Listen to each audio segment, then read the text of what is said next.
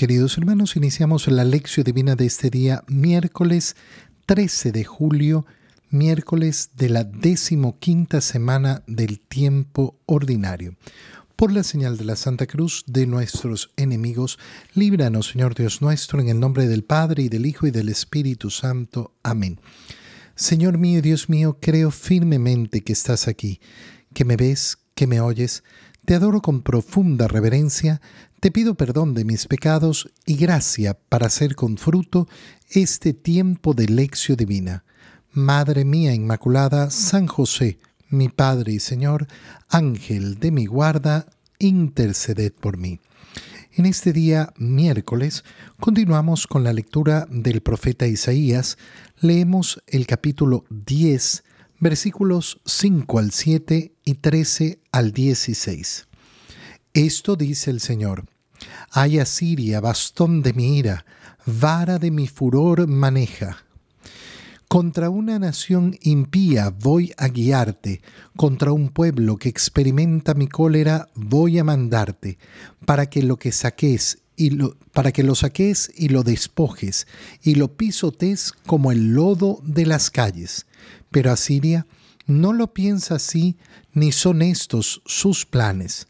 Su intención es arrasar y exterminar numerosas naciones, pues dice, con el poder de mi mano lo hice y con mi sabiduría, porque soy inteligente, he borrado las fronteras de los pueblos, he saqueado sus tesoros, y como un gigante derribado a sus jefes como un nido al alcance de mi mano, alcancé la riqueza de los pueblos, y como se recogen los huevos abandonados, así cogí yo toda la tierra.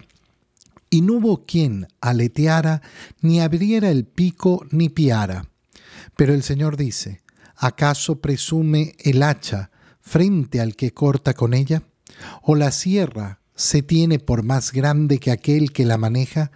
Como si la vara pudiera mover al que la levanta y el bastón pudiera levantar a quien no es de madera.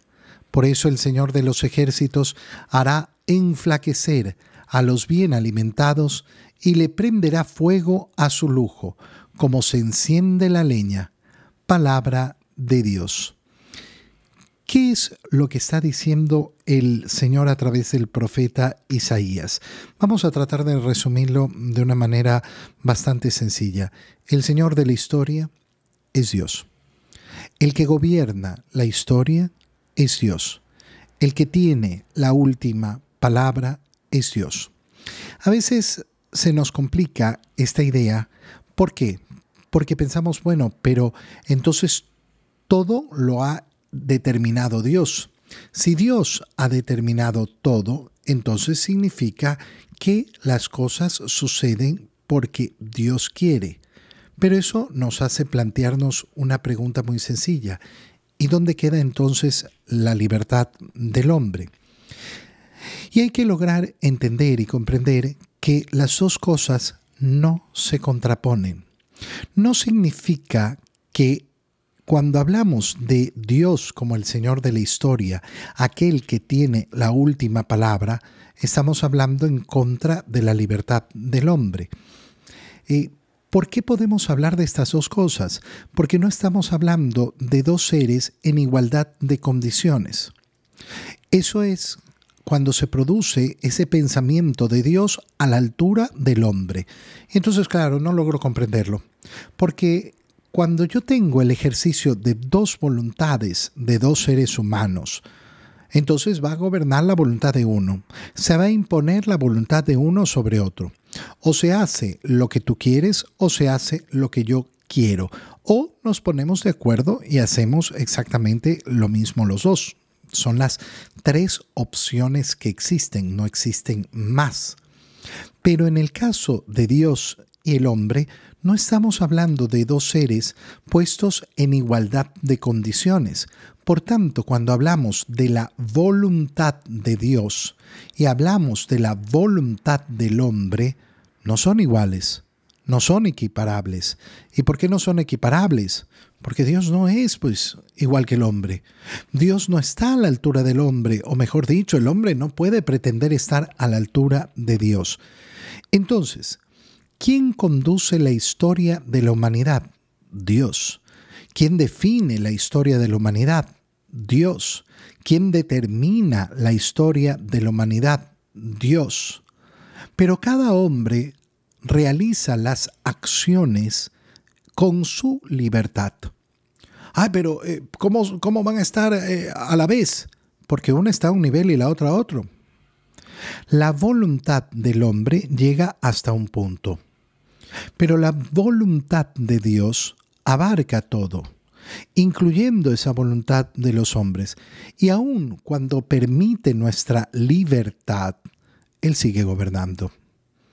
Esto es tan importante de entender para sentir paz en nuestro corazón, porque es tan importante para confiar en Dios, para verdaderamente tener nuestra alma reposada en el Señor, entender esto. Que se nos puede complicar se nos puede, pero ya te digo, solo si colocas al hombre a la altura de Dios, lo cual es imposible.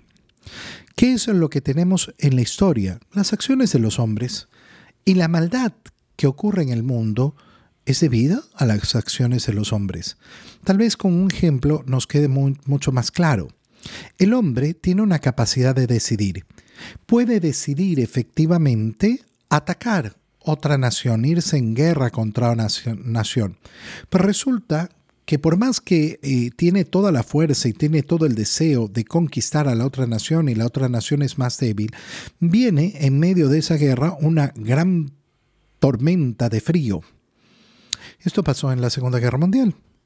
Los alemanes estaban avanzando eh, eh, tranquilamente y tenían toda la posibilidad de conquistar Rusia.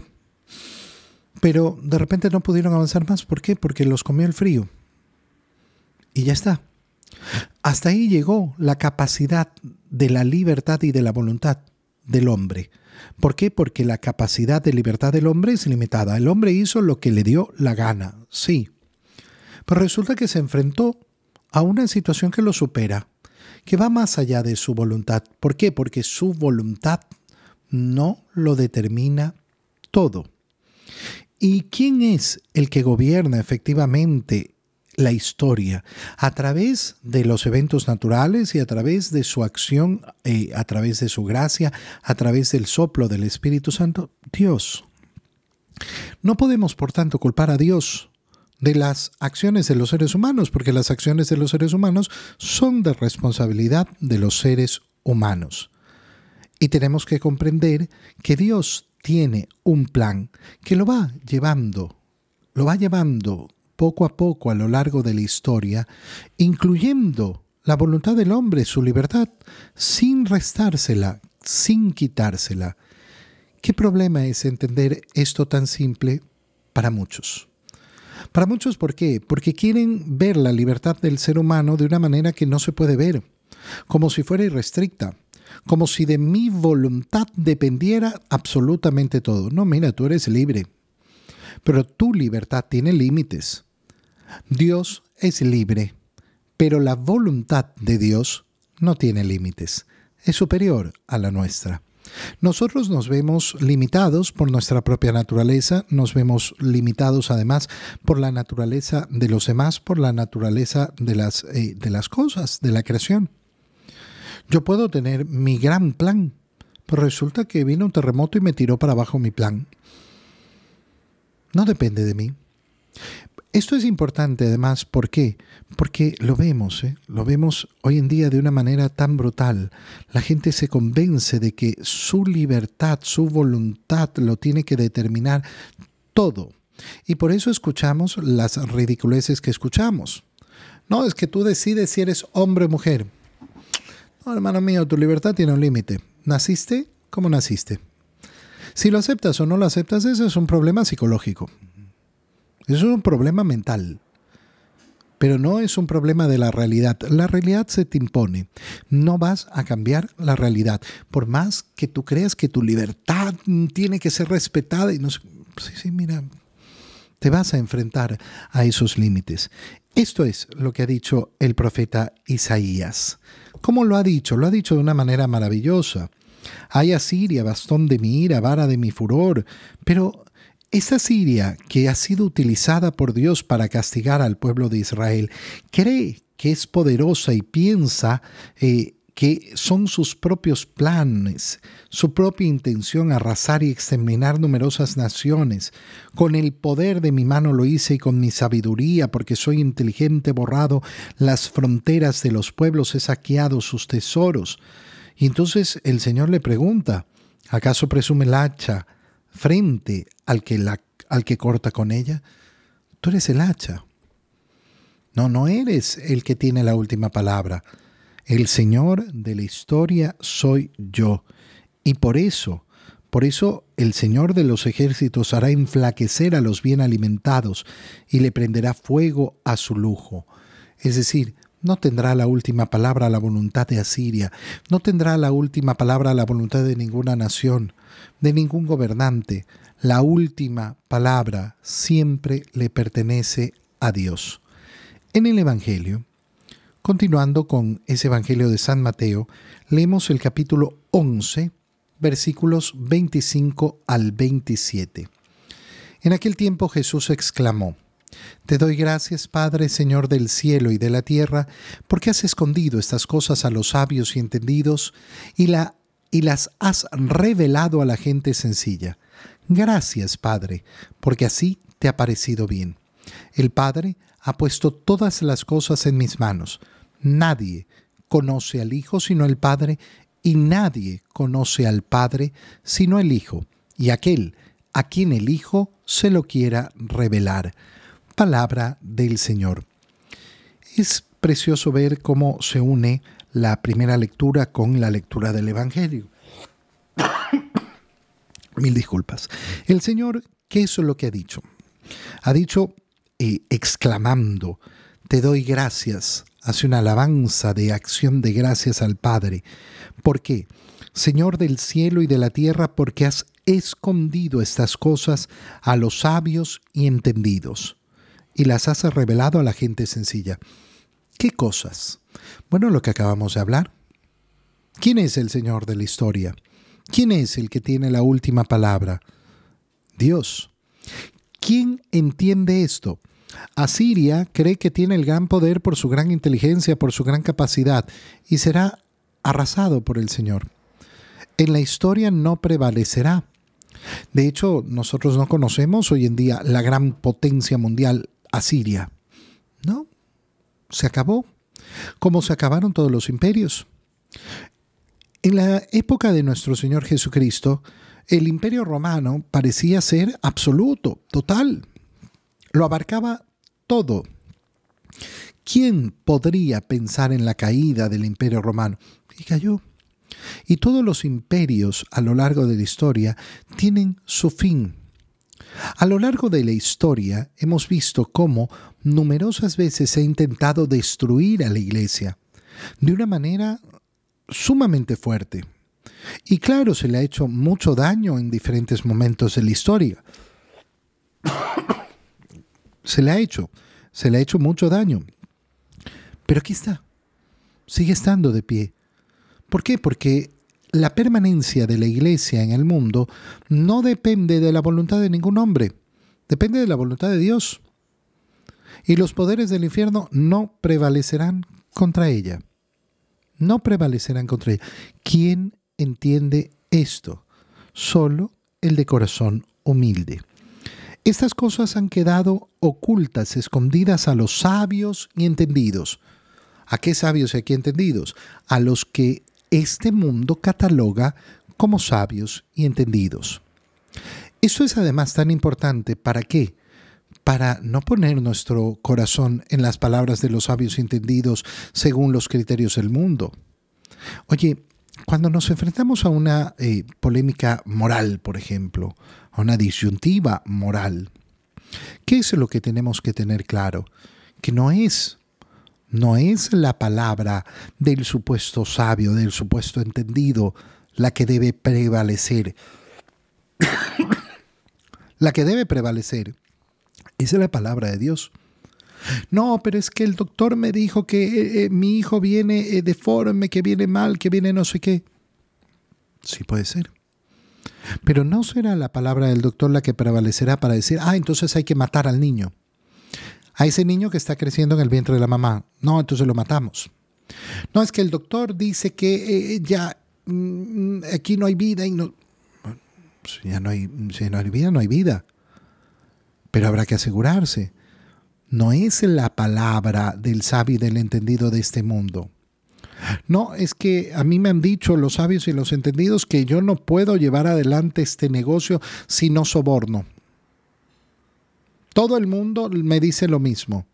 Bueno, esos sabios y entendidos no, no serán mi autoridad. Mi autoridad es Dios. ¿A quién, ¿A quién se le va a mostrar la verdad? Al humilde, a la gente sencilla. A eso se les muestra la verdad. ¿Quién es la gente sencilla? La gente sencilla es aquella que acepta la palabra de Dios. El que tiene otros criterios, el que quiere establecer criterios distintos a la palabra de Dios, es el que tiene un corazón arrogante. No, no, no, yo, yo, yo, yo tengo mis propios criterios, yo tengo mis propias leyes, yo tengo mis propios mandamientos, yo me establezco a mí mismo, yo no tengo en definitiva confianza en Dios. Yo confío en mí mismo, en nadie más. Bueno, ese no tiene la sencillez necesaria. ¿Y por qué lo ha hecho así Dios? Porque así le ha parecido bien. Qué preciosa forma de decirlo. Es una forma bellísima de decirlo. ¿Y por qué Dios ha hecho esto así? Eh, porque Dios no le pide opinión a nadie. Porque Dios no le pide opinión a nadie. Puedes comprender esto. Puedes comprender la grandeza y la maravilla que es esto. Porque hay muchos, muchos que no lo comprenden y no lo entienden. ¿Por qué? Porque mi opinión, mi opinión, mi opinión. Pero es que Dios no te pide nunca tu opinión. Y esto es un insulto para muchos hoy en día, porque, porque les han dicho que su opinión es lo máximo, que su opinión es la que tiene que ser respetada.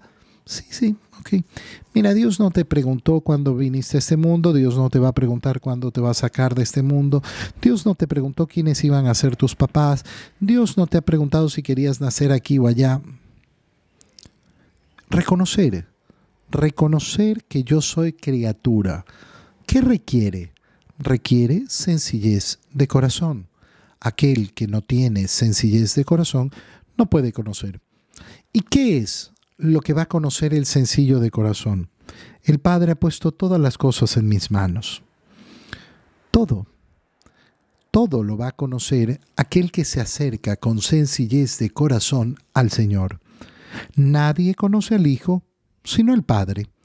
Esta es la relación del Padre y el Hijo. El Padre conoce al Hijo desde toda la eternidad y nadie conoce al Padre sino el Hijo.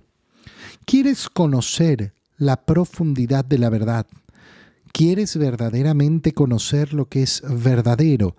Bueno, el conocimiento está en el Padre y el único que nos revela al Padre es su Hijo, porque el único que conoce al Hijo es el Padre y el único que conoce al Padre es el Hijo, y aquel a quien el Hijo se lo quiera revelar, y a quien le quiere revelar al Padre el Hijo, al que tiene el corazón sencillo, porque el Hijo quiere justamente aceptar lo que ha decidido su Padre, y su Padre ha decidido no revelarle estas cosas a los sabios y entendidos de este mundo, ha decidido revelárselas a los sencillos de corazón.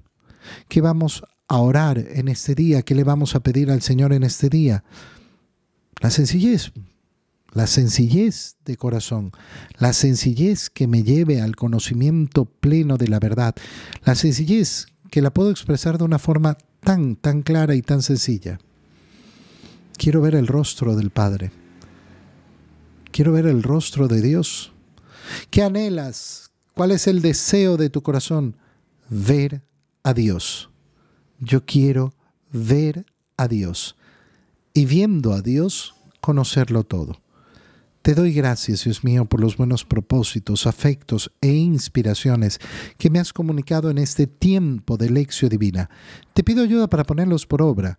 Madre mía Inmaculada San José, mi Padre y Señor, Ángel de mi guarda, interceded por mí.